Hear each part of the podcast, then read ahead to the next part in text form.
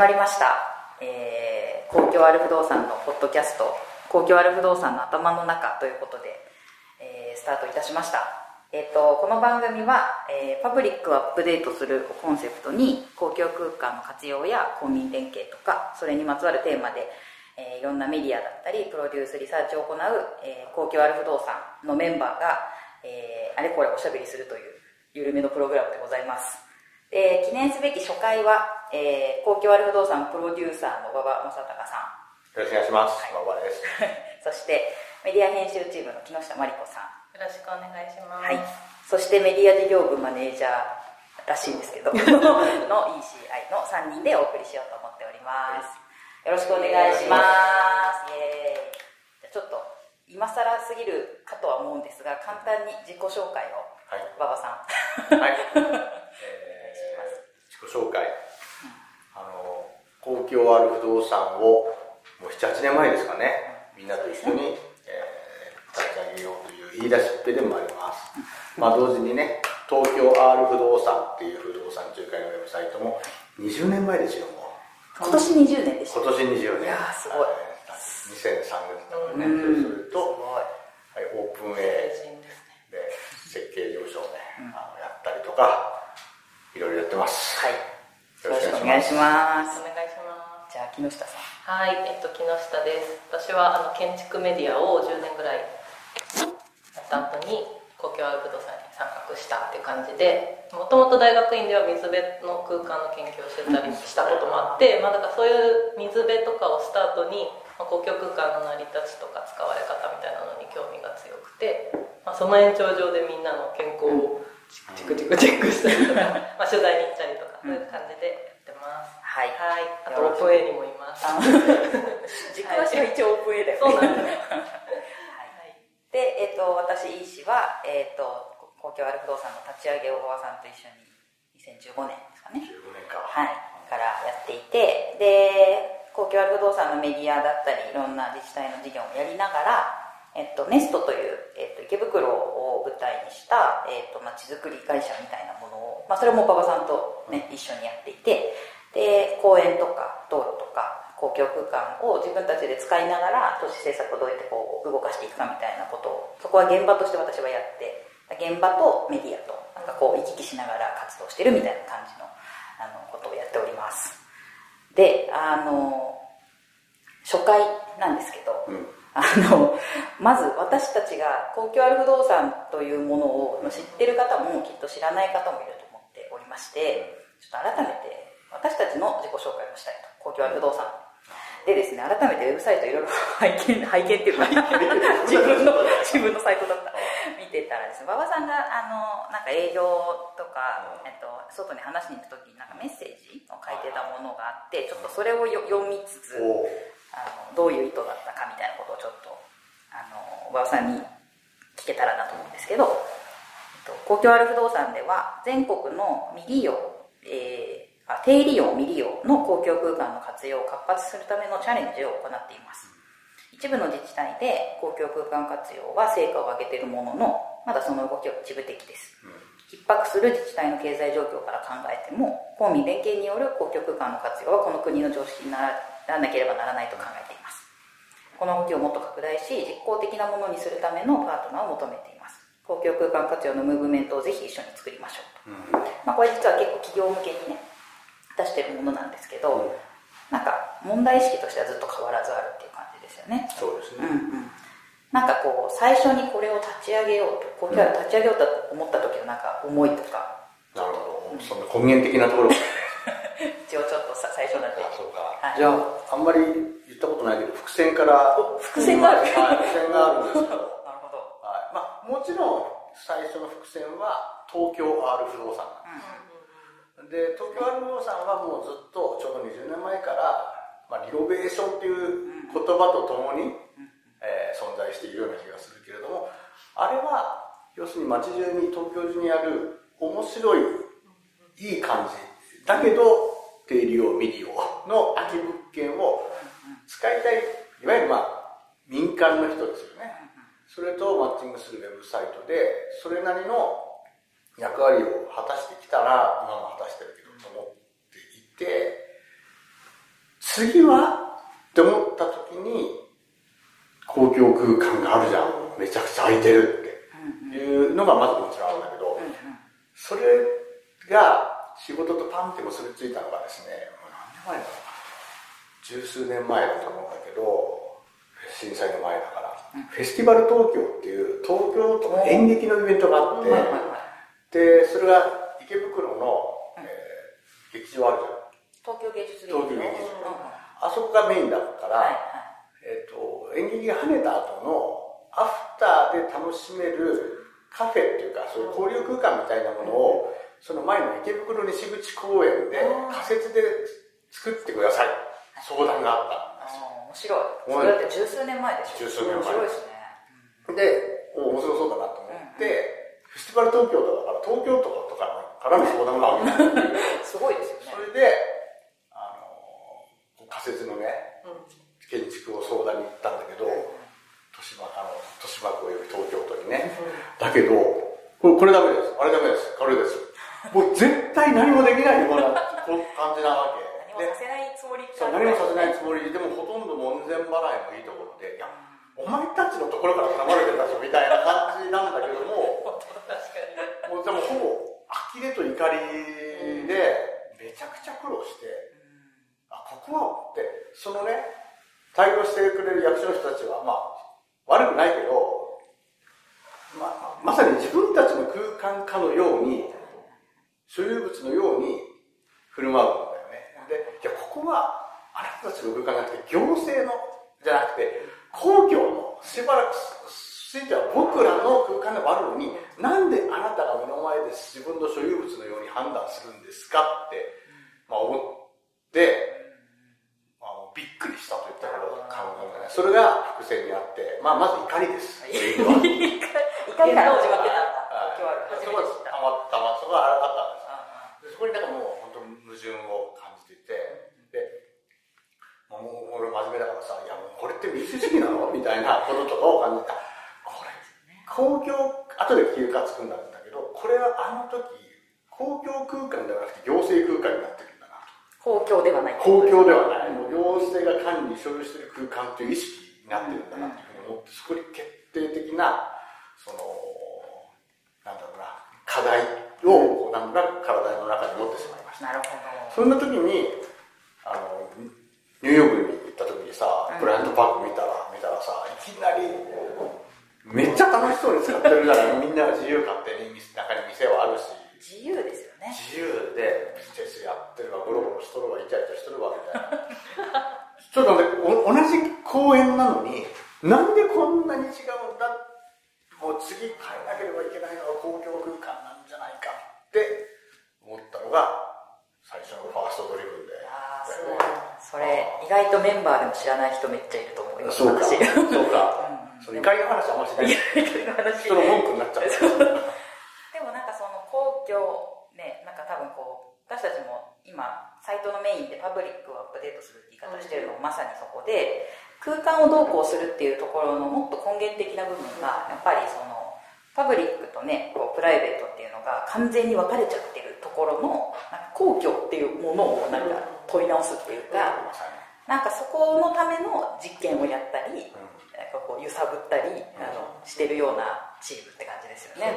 そうそうまさに今の言説をちょっと拾うと斉藤浩一先生斉藤浩一さんの「公共性」っていう本がいい本ですいい本ですよね、その前書きのところにまさに今イースさんが言ってくれたことをスパンって書いてあって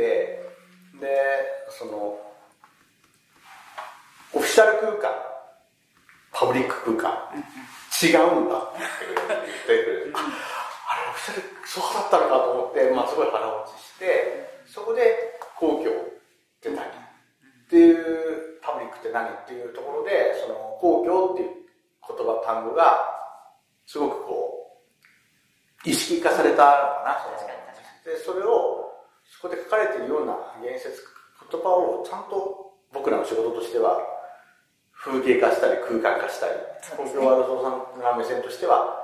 制度化したりみたいなようなことをまあ具体的に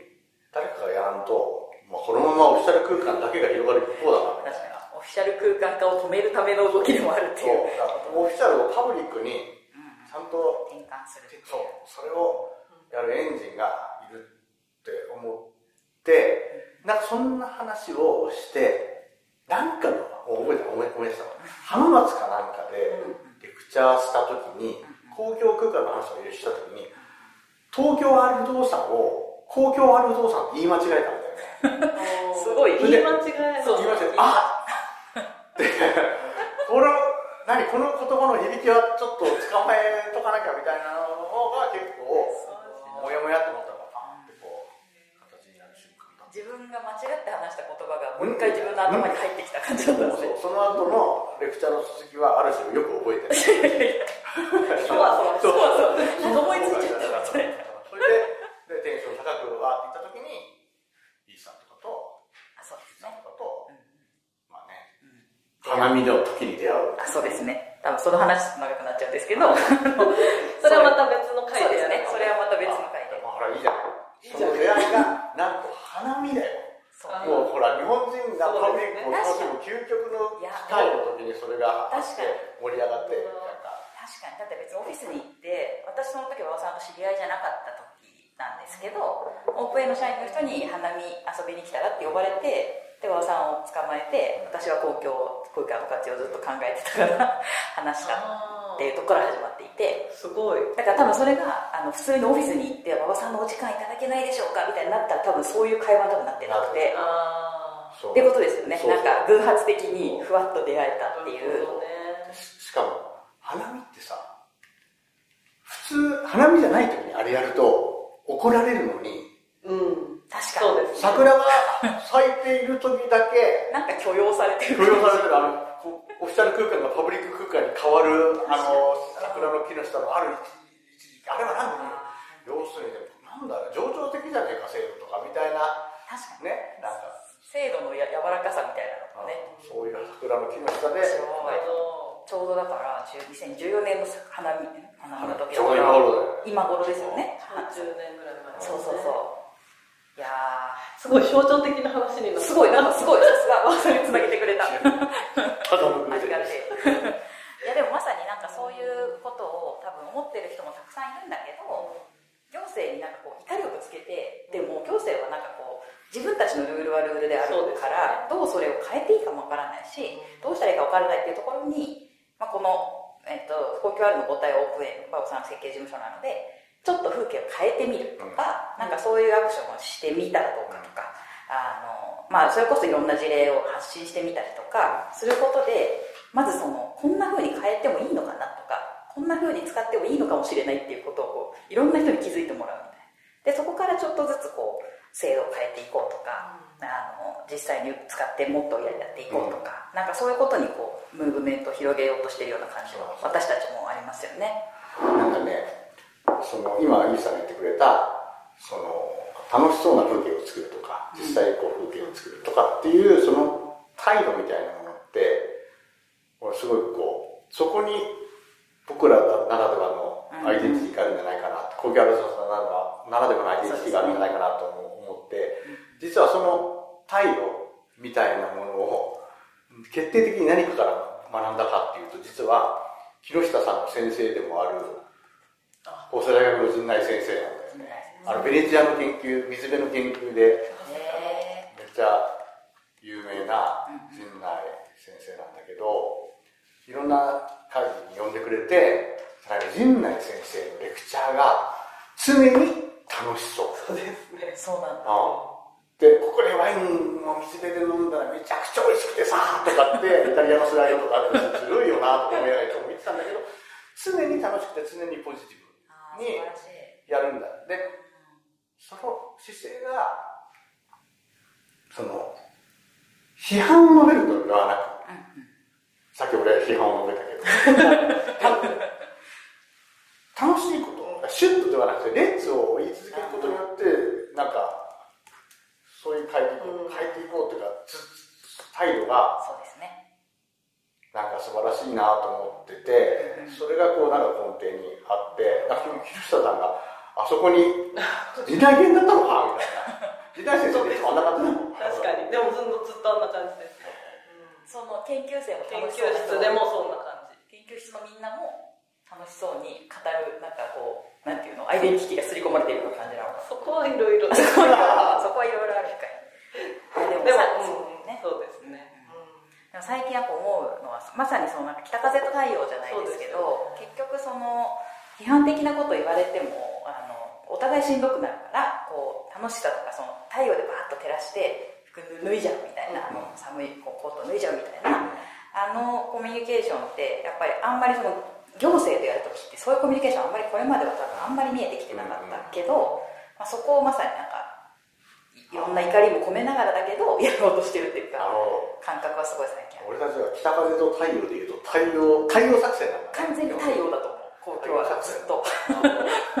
まあその中に時々ちゃんと時折すごい北風とか時折混ざるんですけどベースは太陽であるっていうなんかスタンスかなって私は感覚として思ってますなので最近はやっぱり今ちょっとねあの組織があのいろいろにメンバーも増えてきていろんなこうその太陽のこうて照らし方をいろんな切り口を持っている人が集まってきてて、うん。不動産とか再開発やってるメンバーとか、まあ、それこそ元行政マンとかあのもう本当にがっちり建築のリサーチャーをやってるとか、まあ、事業を実際やってる人とか、まあ、いろんな人がいるからこそいろんな切り口が生まれたりとかいろんな切り口でこうと問いかけたりすることができるっていうのはなんか私たちの面白さかなということを思っていてで今回ポッドキャストやろうと思ったのもちょっとつなげるんですけど、うん。まさになんかそのうんと公共空間を語るときに固まったメンバーで喋ってもしょうがないという思いも実はあった。んですであの、まあ、そそうやっていろんな私たちの仲間にもいろんなメンバーが増えてきているからいろんな切り口がもっとあの届けられるといいなみたいな。そういう人たちにもっと語ってもらう場面を作れると面白いなと思ったのも一つあったりしましたであとは今みたいな話をなんかメディアに載せるとすごいがっちりしたものになりがちなんですけど。あの批判的な言説がめっちゃ厳しく書かれてそうそうそうそうそうそう。なんかその私たちは、まあ、ウェブサイトも持っていて結構きちゃんと読んでいただく記事もすごくあってですごいたくさんの方に読んでいただけてありがたいんですけど、まあ、そっちはそっちで多分気づきを得たり学びを深めたりするものだと思うんですけどポッドキャストはもっとなんか緩くて あのあの軽やかになんか公共面白そうだなとか気づいてくれる人が増えるといいなとか、そういうこと語れるなんか仲間が増えるといいなみたいなことを思ってポッドキャストやろうかなって話になったんです、はい、どうですか？そうですね。だとみんなのキャラがもっと出ていちょっと声だとやっぱりすごいなんかリアルに届く感じもあるのでそうなんです。確かにそうだ出していきたいなっていう。キャラクターの多様性が声の方が出やすいかもねそうなんです。文章でも出る人いるど。より声だともっとね出やすいかなと思ったりしています。はい。そうなんです。なんかすごい歴史の話。でもそのレッツのねさっきの話はやっぱりまさにポッドキャストはもっとなんかこうおオープンオープンネスな感じっていうか、うん。もしかしたら今後ね外から誰かと誰か招いて喋ることもあるかもしれないし、うん。なんかみんなにこう皆さんに問いかけるようなこともねできたら面白いかなとも思ってるのでなんかみんなで考えていける場になったらいいなと思っておりますでえっとタイトルが「公共ある不動産の頭の中」っていうタイトルになっていて、うん。タイトルプログラム名。うん。でこれ実はウェブサイトの方にも実は妄想コラムという、た連載枠で実は持っていてであのなんかいろんなそうなんていうかな。もっとこうなったら面白いんじゃないかみたいな個人的な妄想とか そういうことをあの好き勝手書いていくような場なんですけどなんかそれの音声版みたいな感じのことを思っていてまさにそのいろんな多様な馬場さんとか木下さんとかいろんなメンバーの頭の中ここでこうちょっとずつこう出していって もらうような場になったらいいなと思っております。はい、ということで、えっと、ぜ第1回はこんな感じでうん。高級不動産がこんなこと始めるよということでお送りをいたしましたが、後半にまた続いていきます。はい、ありがとうございます。ありがとうございます